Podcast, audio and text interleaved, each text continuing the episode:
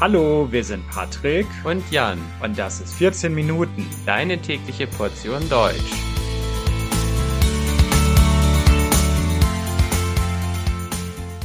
Folge 153. Das Goethe-Institut. Hallo, hallo und herzlich willkommen zu einer neuen Folge von 14 Minuten. Ich hoffe, dass es euch gut geht. Heute möchte ich über eine Institution sprechen, die ihr vielleicht schon kennt. Ich werde heute über eine Einrichtung reden, in der man viel über Deutschland lernen kann und in der man auch die deutsche Sprache lernen kann. Heute geht es um das Goethe-Institut. Was das Goethe-Institut genau ist, was es so macht, welche Aufgaben es hat und welche Geschichte das Goethe-Institut hat, das werde ich euch in dieser Episode erzählen. Also seid ihr bereit? Dann geht's jetzt los. Das Goethe-Institut ist ein Verein aus Deutschland. Der Hauptsitz des Goethe-Instituts ist in München. Das heißt, dort in München ist das Hauptbüro. Das Goethe-Institut hat mehrere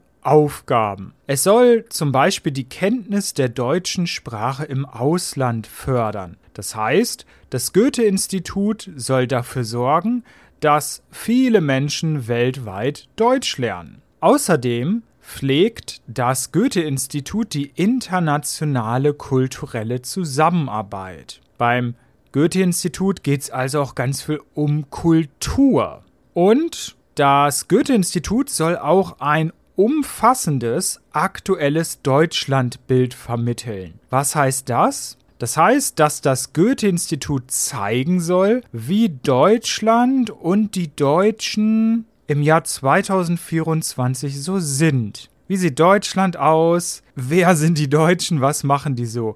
Das soll das Goethe-Institut zeigen. Ja, das Institut heißt Goethe-Institut. Es ist nach dem deutschen Dichter Johann Wolfgang von Goethe benannt. Von dem habt ihr bestimmt auch schon gehört. Das ist einer der berühmtesten deutschen Dichter. Das Goethe-Institut gibt es nicht nur in Deutschland, sondern in ganz, ganz vielen Ländern der Welt. Im September 2023 gab es 158 Standorte in 98 Ländern. Seid ihr vielleicht selbst schon mal zu einem Goethe-Institut gegangen? Gibt es bei euch in eurem Land oder in eurer Stadt auch ein Goethe-Institut? Wie ich schon gesagt habe, das Goethe-Institut ist in ganz, ganz vielen Ländern der Welt vertreten. Zusätzlich arbeitet das Goethe-Institut aber auch mit ungefähr 1000 weiteren Kooperationspartnern im Ausland zusammen.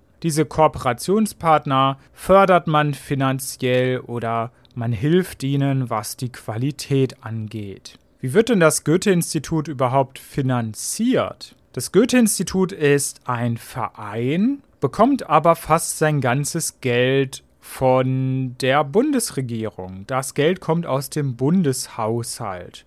Ja, was macht man dann mit diesem Geld an diesen vielen Standorten weltweit? Welche Aufgaben hat das Goethe-Institut? Was macht das Goethe-Institut denn überhaupt? Eine große Aufgabe ist die Förderung der deutschen Sprache im Ausland. Das Goethe-Institut hat hier ganz viele verschiedene Angebote. Ein Schwerpunkt ist der Deutschunterricht. Also es gibt ganz viele Sprachkurse und auch Sprachprüfungen an den Goethe-Instituten.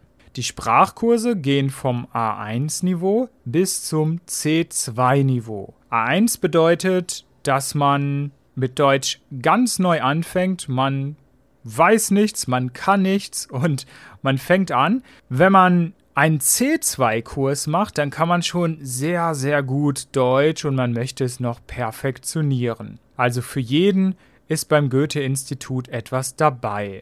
Und wenn man dann einen Sprachkurs besucht hat, kann man am Ende natürlich auch eine Sprachprüfung machen. Auch hier gibt es Sprachprüfung von A1 bis C2. Diese Sprachprüfung heißt das Goethe-Zertifikat. Das Goethe-Zertifikat ist die wahrscheinlich bekannteste Deutschprüfung, der weit verbreiteteste Nachweis, dass man Deutsch kann. Das Goethe-Zertifikat ist weltweit anerkannt und viele Institutionen, Firmen, Universitäten und so weiter akzeptieren dieses Zertifikat. Im Bereich Sprache arbeiten die Goethe-Institute auch mit ganz vielen Schulen zusammen. Überall auf der Welt gibt es natürlich Schulen, in denen Deutsch unterrichtet wird. Und deswegen fördert das Goethe-Institut über 700 Schulen weltweit. Eine weitere zentrale Aufgabe des Goethe-Instituts ist die internationale kulturelle Zusammenarbeit. Kultur wird hier gemacht auf den Gebieten Literatur, Musik, Theater, Film, Tanz und so weiter. Es gibt Ausstellungen und noch vieles mehr. Oft organisiert das Goethe-Institut in den Ländern dann zusammen mit Kooperationspartnern verschiedene Veranstaltungen oder Programme. Es geht um kulturelle oder gesellschaftliche Themen. Dabei gibt es natürlich regionale Unterschiede. Jedes Goethe-Institut hat ein anderes Angebot. Das Goethe-Institut in Kolumbien arbeitet zum Beispiel mit dem LGBT-Filmfestival Ciclo Rosa zusammen. In anderen Goethe-Instituten gibt es Lesungen mit Autorinnen und Autoren oder es gibt Konzerte mit Musikerinnen und Musikern. Und oft treten dabei sowohl lokale Künstlerinnen und Künstler als auch deutsche Künstlerinnen und Künstler auf. Es gibt also einen Austausch zwischen Deutschland und den anderen Ländern und Gesellschaften. Ja, und dann ist eine Aufgabe des Goethe-Instituts die Vermittlung eines aktuellen Deutschlandbildes. Das Goethe-Institut soll zeigen, wie Deutschland im Jahr 2024 ist. Was gibt es in der Bundesrepublik und wie sind die Deutschen so? Was ist das für ein Volk? Das soll das Goethe-Institut zeigen und das macht es, indem es zum Beispiel Bibliotheken hat, Informationszentren, das Goethe-Institut druckt aber auch zum Beispiel viele Publikationen, CDs werden hergestellt und es gibt zum Beispiel auch Websites auf Deutsch, in denen es um Deutschland und die Deutschen geht. Was hat denn das Goethe-Institut für eine Geschichte? Das Goethe-Institut wurde 1951 gegründet. Am Anfang war es nur für die Ausbildung ausländischer Deutschlehrer gedacht. Das erste Goethe-Institut wurde 1952 in Athen eröffnet. Ein Jahr später haben dann aber schon die ersten Sprachkurse begonnen. Ab dann konnte man auch Deutsch an den Goethe-Instituten lernen. Und ab 1968 hat das Goethe-Institut dann mit seiner kulturellen Programmarbeit begonnen. In den Jahren und Jahrzehnten danach ist das Goethe-Institut gewachsen. Das Goethe-Institut ist immer größer geworden. Es wurden viele Goethe-Institute in verschiedenen Ländern auf der ganzen Welt gegründet. Nach dem Ende der DDR und dem Ende der Sowjetunion gab es auch einen Fokus auf Osteuropa. Man hat nach 1989, 1990 viele Goethe-Institute in Osteuropa gegründet, um dort die deutsche Sprache und deutsche Kultur zu präsentieren. In den letzten Jahren gibt es aber einen gegenteiligen Trend. Ein gegenteiliger Trend heißt, man versucht jetzt zu sparen. Das Goethe-Institut soll weniger Geld vom Staat bekommen. Und das bedeutet nicht nur, dass die einzelnen Goethe-Institute weniger Geld haben, sondern auch, dass einige Goethe-Institute geschlossen werden sollen. Das wird natürlich auch kritisiert. Vor allem wird kritisiert, dass Goethe-Institute in nicht demokratischen Ländern dann weniger Geld haben und dort in diesen nicht demokratischen Ländern ist die Arbeit des Goethe-Instituts besonders wichtig. Eine interessante Sache, die es beim Goethe-Institut noch gibt, sind die Residenzprogramme.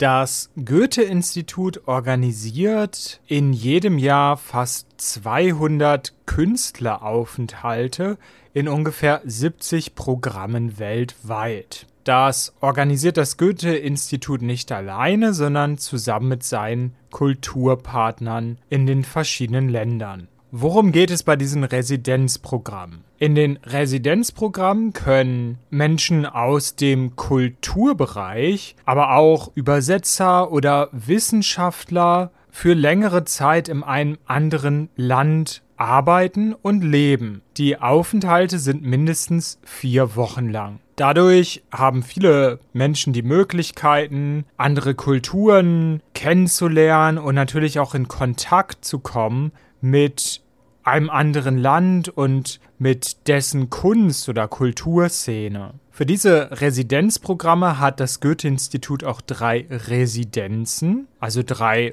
Häuser, in denen die Leute dann leben können. Und zwar in Salvador de Bahia in Brasilien, in Kyoto in Japan und in Istanbul in der Türkei. Und jetzt möchte ich euch noch erzählen, welche Verbindung denn ich persönlich zum Goethe-Institut habe. Im Jahr 2017 habe ich an der Universität Hildesheim im Bachelor Germanistik studiert. Ich habe damals schon Deutsch unterrichtet und fand das auch toll. Und irgendwann hatte ich die Idee, mal ein Praktikum zu machen. Und zwar ein Praktikum, in dem ich Deutsch unterrichten kann, aber das Praktikum sollte im Ausland sein. Ich wollte mal ins Ausland und dort Deutsch unterrichten. Dann habe ich überlegt, wo ich hin möchte und ich dachte Südostasien. Da wollte ich schon immer mal hin, also habe ich gegoogelt. Deutschschule, Goethe-Institut, Südostasien, irgendwie so. Ich erinnere mich nicht mehr genau, aber so etwas in der Art habe ich bei Google eingegeben. Und dann gab es Ergebnisse für Thailand, für Vietnam und so weiter. Und es gab ein Suchergebnis für Kambodscha. Und zwar das Goethe-Zentrum in Phnom Penh, der Hauptstadt Kambodschas. Ein Goethe-Zentrum ist nicht hundertprozentig ein Goethe-Institut, das ist ein Partner des Goethe-Instituts, aber es ist schon sehr ähnlich. Ich habe mich dann bei diesem Goethe-Zentrum in Phnom Penh auf ein Praktikum beworben wurde dann auch genommen und war dann drei Monate lang in Kambodscha in Phnom Penh. Das Praktikum war super, Kambodscha hat mir auch gefallen. Ja, und später habe ich dann dort einen Job bekommen. Ich war Lehrer am Goethe-Zentrum in Phnom Penh. Ich bin dann auch Prüfer geworden, also ich habe die Goethe-Prüfung gemacht. Ich habe Schülerinnen und Schüler auf die Goethe-Zertifikate vorbereitet und dann am Ende auch geprüft. Ja, aber heute, einige Jahre später, bin ich nicht mehr am Goethe-Zentrum in Phnom Penh. Ich arbeite dort nicht mehr. Aber irgendwie habe ich diesem Goethe-Zentrum sehr viel zu verdanken, denn durch dieses Goethe-Zentrum bin ich nach Kambodscha gekommen und heute ist mein Lebensmittelpunkt hier in Kambodscha. Ich lebe hier. Ja, und alles hat damals beim Goethe-Zentrum in Phnom Penh angefangen. Übrigens, weil ich natürlich Goethe-Prüfer war, kenne ich mich mit diesen Prüfungen auch sehr gut aus. Also wenn ihr mal eine Prüfung machen wollt, wenn ihr ein Goethe-Zertifikat erwerben wollt, dann kann ich euch gerne dabei helfen. Schaut einfach mal auf unsere Website www.14minuten.de. Ich biete auch Online-Unterricht an und in dem kann ich euch auch auf Prüfungen vorbereiten. Ja, wart ihr schon mal am Goethe-Institut? Habt ihr dort eine Veranstaltung besucht oder habt ihr einen Sprachkurs am Goethe-Institut gemacht? Schreibt doch einen Kommentar auf unserer Website www.14minuten.de oder schreibt uns auch gern eine E-Mail. Ich bedanke mich fürs Zuhören. Das Transkript dieser Folge findet ihr wie immer auf www.14minuten.de und wenn euch der Podcast gefällt, könnt ihr uns auf Patreon unterstützen. Dort gibt es ganz viele Extras für Unterstützer und natürlich jede Menge gutes Karma. Ihr könnt zum Beispiel dann alle Premium-Episoden hören und könnt dann noch viel, viel mehr Deutsch üben. Also, vielen Dank, bis bald, ciao, ciao.